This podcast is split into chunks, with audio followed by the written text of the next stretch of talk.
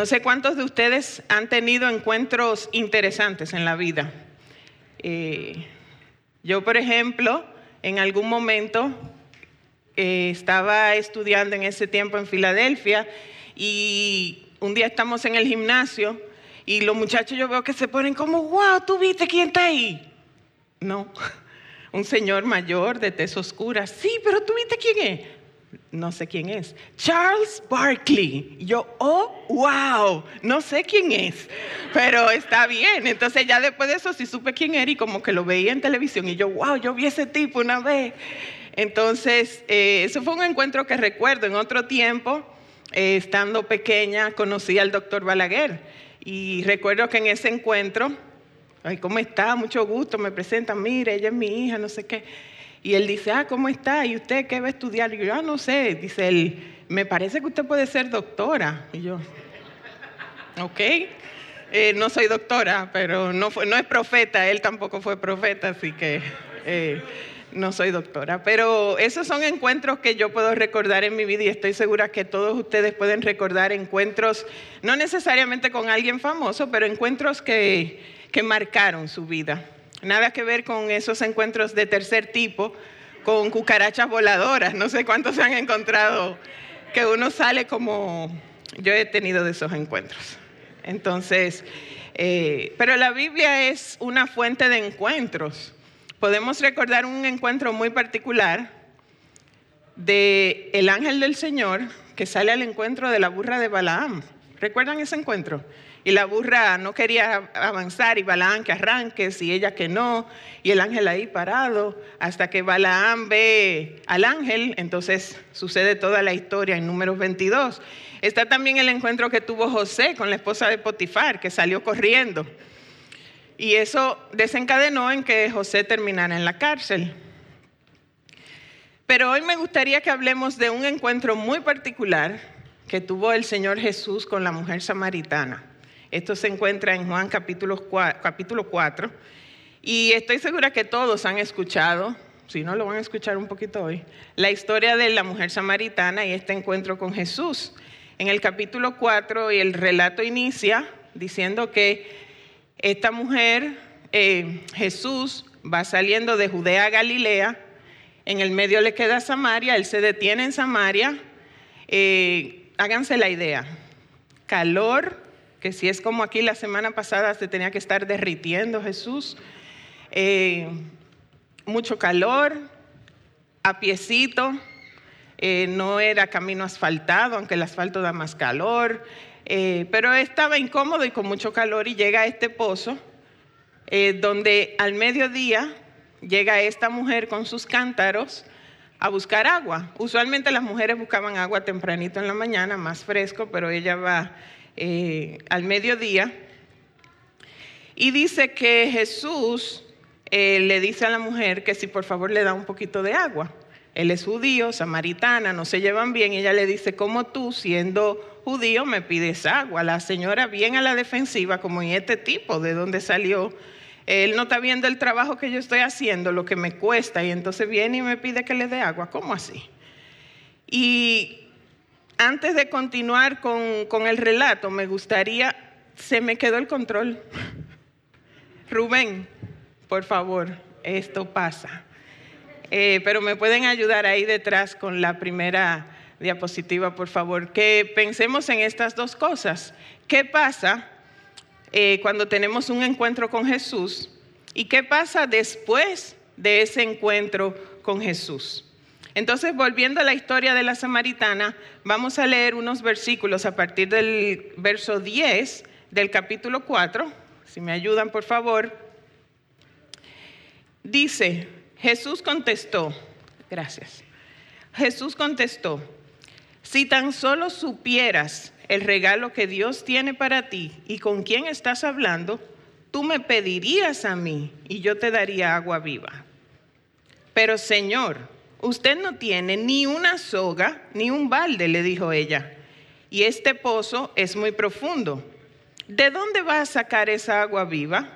Además, ¿se cree usted superior a nuestro antepasado Jacob, quien nos dio este pozo? ¿cómo puede usted ofrecer mejor agua que la que disfrutaron él, sus hijos y sus animales? Jesús contestó, cualquiera que beba de esta agua pronto volverá a tener sed, pero todos los que beban del agua que yo doy no tendrán sed jamás. Esa agua se convierte en un manantial que brota con frescura dentro de ellos y les da vida eterna. Por favor, Señor, le dijo la mujer, deme de esa agua, así nunca más volveré a tener sed y no tendré que venir a sacar agua. Verso 16, Jesús le dijo, ve y trae a tu esposo. Verso 17, no tengo esposo. Respondió la mujer. Jesús le dice, es cierto, no tienes esposo, porque has tenido cinco esposos y ni siquiera estás casada con el hombre con el que ahora vives ciertamente dijiste la verdad. Y aunque parece un poco como de entrada difícil el encuentro, para mí es muy enternecedor, porque esta mujer no tenía idea de lo que a ella le esperaba, de lo bueno que estaba frente a ella, y ella venía con todas sus cargas, con todo su cansancio de la vida, y ella, como dije ahorita, full a la defensiva, se encuentra con el Señor Jesucristo.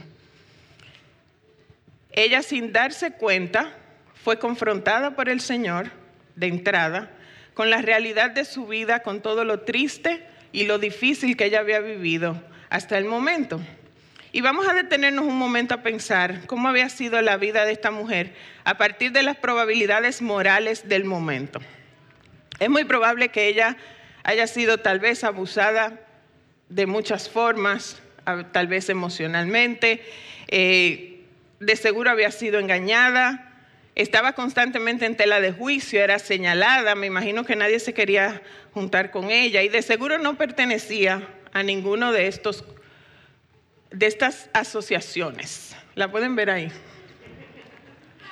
A la Organización Nacional de Mujeres Samaritanas, Musa, o al Club de Samaritanas con un solo esposo, Clusa Cousoes o tampoco a la Asociación de Mujeres Samaritanas Choferiles Serias, Asomusachose. Esa me dio como que andaban por la Luperón. Mujeres Samaritanas Unidas, eso fue la como musú, es un musú, Mujeres Samaritanas Unidas. Y ella en definitiva no pertenecía a, a, ninguna de estas asociaciones. De hecho, las mujeres iban temprano a buscar agua, ella iba sola al mediodía porque no era aceptada por la vida que tenía y que había tenido. Y tomando en cuenta ese background, podemos decir que de entrada, si yo me acerco a hablar con una persona en esa situación, voy a entrar como suave, hola, ¿cómo estás? Mucho gusto, ¿y a qué te dedicas? O no sé, tal vez otra pregunta bien superficial. Jesús no.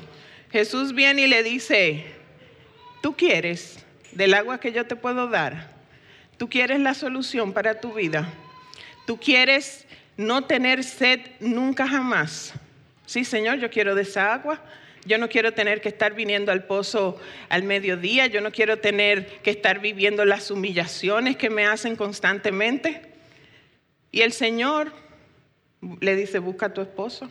Es como que la confrontó con lo peor que estaba sucediendo en su vida. Y eso es Jesús diciéndole, ¿Sabes qué? Vamos a poner las cosas en orden, aunque sea doloroso. Y los encuentros muchas veces con Jesús van a ser dolorosos, porque nos vamos a estar encontrando con nosotros mismos. Y si usted se conoce a usted mismo, usted sabe cómo usted es, no lo que usted aparenta ser con otros. Y el Señor quiere ir trabajando eso en nuestras vidas. No podemos, dice la Biblia que no hay bueno ni uno. Todos necesitamos del Señor. Y eso es lo que sucede con esta mujer. Me imagino que en ese momento a ella se le paralizó la vida, le pasó como una película todo lo que ella había vivido y ella valientemente respondió y le dijo, no tengo esposo. Y nosotros tenemos que ser sinceros con el Señor Jesús cuando somos confrontados con las situaciones, porque a Él no lo vamos a poder engañar. Y en nuestros encuentros con el Señor Jesús no van a ser encuentros con fuegos artificiales y qué chulo, siempre, wow, qué bien. No, van a ser encuentros que nos van a formar, muchas veces nos van a romper, para que el Señor entonces pueda volver a darnos forma a su imagen y semejanza, como Él es, como Él quiere que seamos. Entonces, delante del Señor no podemos ser quienes somos solamente y tenemos que enfrentarnos a esa realidad. El Señor ya conocía a la mujer, el Señor sabía lo que ella iba a responder y como Jesús la ve como ella es en ese momento, Él la llevó a ese punto de preguntarle.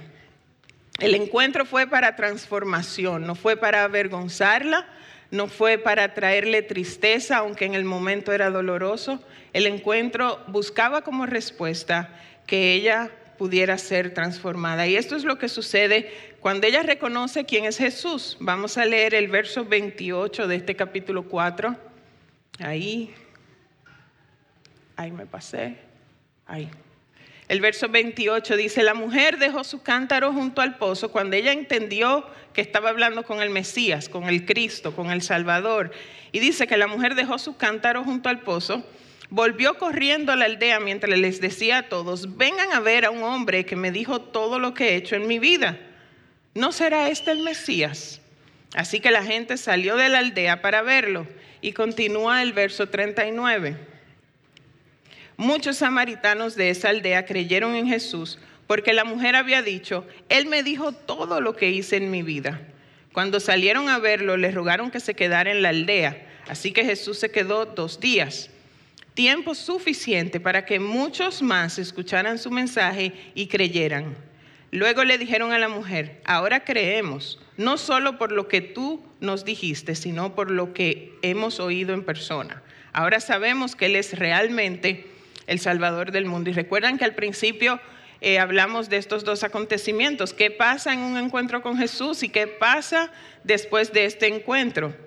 Esta mujer en su encuentro con Jesús fue confrontada para ser libre y si quería agua de vida, ella tenía que enfrentar todo lo que en su vida estaba desorganizado. Y luego de su encuentro, dicen estos versículos que acabamos de leer, que ella salió y habló a todos los demás para que ellos también creyeran y como ella fueran libres al conocer a Jesús. El impacto del testimonio de ella, de ella no ocultar su debilidad, hizo que otros que la conocían y que sabían quién era ella, que vieron el cambio que sucedió a raíz de ese encuentro con Jesús, a ellos entonces los motivó para que ellos quisieran también eh, conocer a Jesús. Y ella, sin saberlo, fue una evangelista, se dice nata, nata, una evangelista que de inmediato salió a hablar lo que había pasado en su vida. Ella no había ido a ningún seminario teológico o no había ido a universidades a estudiar nada concerniente a, a los evangelios, que hasta el momento todavía no estaban. Pero el evangelismo, si me ayudan detrás, debe ser una constante natural en la vida de un discípulo de Cristo. Dice el verso 39 que muchos creyeron por lo que ella les dijo, por lo que el Señor le había dicho a ella y ahí vamos, ahí se pasó.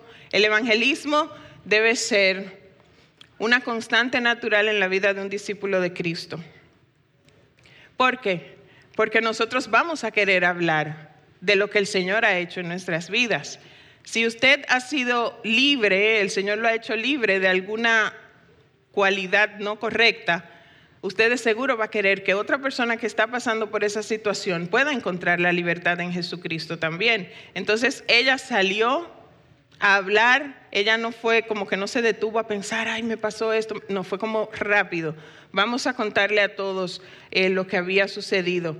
Y dice que en el verso 42 que ellos luego de haber pasado esos dos días con Jesús, entonces creyeron no solo por lo que ella les había dicho, sino porque ya habían tenido tiempo con Jesús. Y en nuestro tiempo eso se resume a oración y pasar tiempo con la palabra, pasar tiempo con nuestros hermanos. Eso es lo, lo, que nos va a fortalecer y nos va a hacer conocer a Jesús y donde vamos a ser confrontados también para ser libres. La mujer usó su problema para hablar de cómo ya esto no era un problema para ella, de cómo ella había sido hecha libre. Y los que escucharon también entendieron que se habían encontrado con el Salvador del mundo. Y todos los que estamos aquí, yo no sé si usted ha pensado en eso, pero usted se ha encontrado con Cristo si ya usted tomó la decisión. Y no es Cristo solamente el que anduvo una vez en la tierra, es el Salvador del mundo. Usted puede pensar un momento, la persona que puede cambiar su universo, que puede cambiar todo lo que está ocurriendo en su vida, que hace nuevas todas las cosas, dice la palabra, que ya las cosas viejas pasaron, el que puede transformar lo que se ve imposible de una manera muy fácil en algo posible, el Salvador del mundo quiere encontrarse contigo. Y tal vez ya tú lo has conocido y has tenido encuentros, pero tu vida se siente seca o cansada. Es el Salvador del mundo. No es una persona cualquiera, es el que todo lo puede, que te está esperando a la orilla del pozo, el que quiere darte agua de vida y el que quiere caminar contigo para que tu transformación, lo que tú necesitas que suceda en tu vida, pase, a pesar de que puede ser muy doloroso, pero no vas a estar solo. Dice el Salmo 32, vamos a leer el Salmo completo, este Salmo de David. Eh, David plasma esta, todo lo que estamos hablando de una manera eh, magistral. Dice, oh, qué alegría para aquellos a quienes se les perdona la desobediencia, a quienes se les cubre su pecado. Sí, qué alegría para aquellos a quienes el Señor les borró la culpa de su cuenta, los que llevan una vida de total transparencia. Mientras me negué a confesar mi pecado, mi cuerpo se consumió y gemía todo el día. Día y noche tu mano de disciplina pesaba sobre mí, mi fuerza se evaporó como agua al calor del verano. Finalmente te confesé todos mis pecados y ya no intenté ocultar mi culpa. Me dije, le confesaré mis rebeliones al Señor y tú me perdonaste. Toda mi culpa desapareció. Por lo tanto, que todos los justos oren a ti, mientras aún haya tiempo, para que no se ahoguen en las desbordantes aguas del juicio, pues tú eres mi escondite. Me proteges de las dificultades y me rodeas con canciones de victoria. El Señor dice, te guiaré por el mejor sendero para tu vida y te aconsejaré y velaré por ti. No seas como el mulo o el caballo que no tiene entendimiento, que necesitan un freno y una brida para mantenerse controlados. Muchos son los dolores de los malvados, pero el amor inagotable rodea a los que confían en el Señor. Así que alégrense mucho en el Señor y estén contentos, ustedes los que le obedecen Griten de alegría ustedes de corazón puro. Podemos dar un grito al Señor, pero que se oiga. Señores, el Salvador del mundo ha salido a nuestro encuentro. Yo he sufrido mucho cada vez que he tenido un encuentro, cuando me han martillado como los pedacitos. Pero que vuelva y pase. Porque es que el Señor está haciendo lo mejor para mí. En el momento yo no pienso eso, pero después.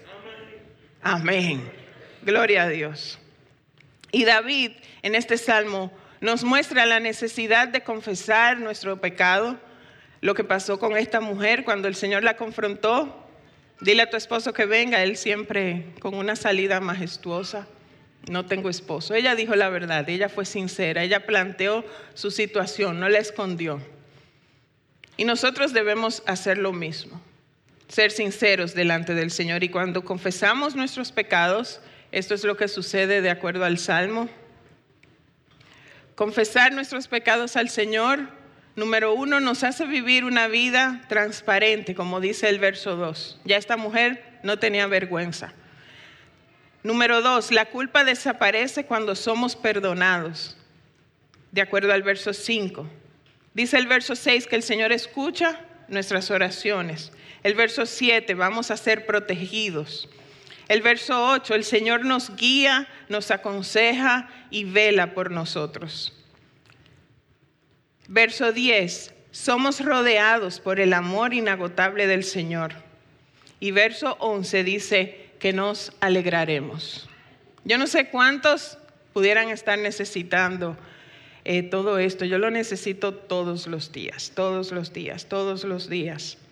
Sentir el amor inagotable del Señor por mí, sentir que soy perdonada, saber que estoy recibiendo el consejo del Señor.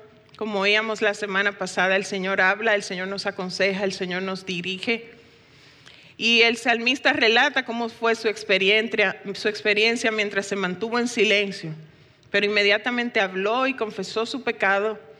Eh, las cosas comenzaron a cambiar y debemos ir al Señor a confesar nuestros pecados. Y hay personas en nuestras vidas eh, que deben ser cristianos maduros, eh, a quienes podemos ir también y podemos confesarle nuestros pecados y ellos nos van a ayudar a avanzar y a caminar, a que no tengamos eh, que pasar esos procesos solos. Dice Craig Rochelle en el libro Desintoxicación Espiritual, primero necesitamos cambiar lo que creemos.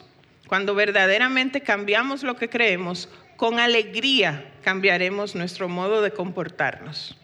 Así que todo comienza aquí, con lo que creemos y a quién le creemos. Y quisiera ya, casi finalizando, que puedas pensar, ¿qué ha hecho Jesús en tu vida?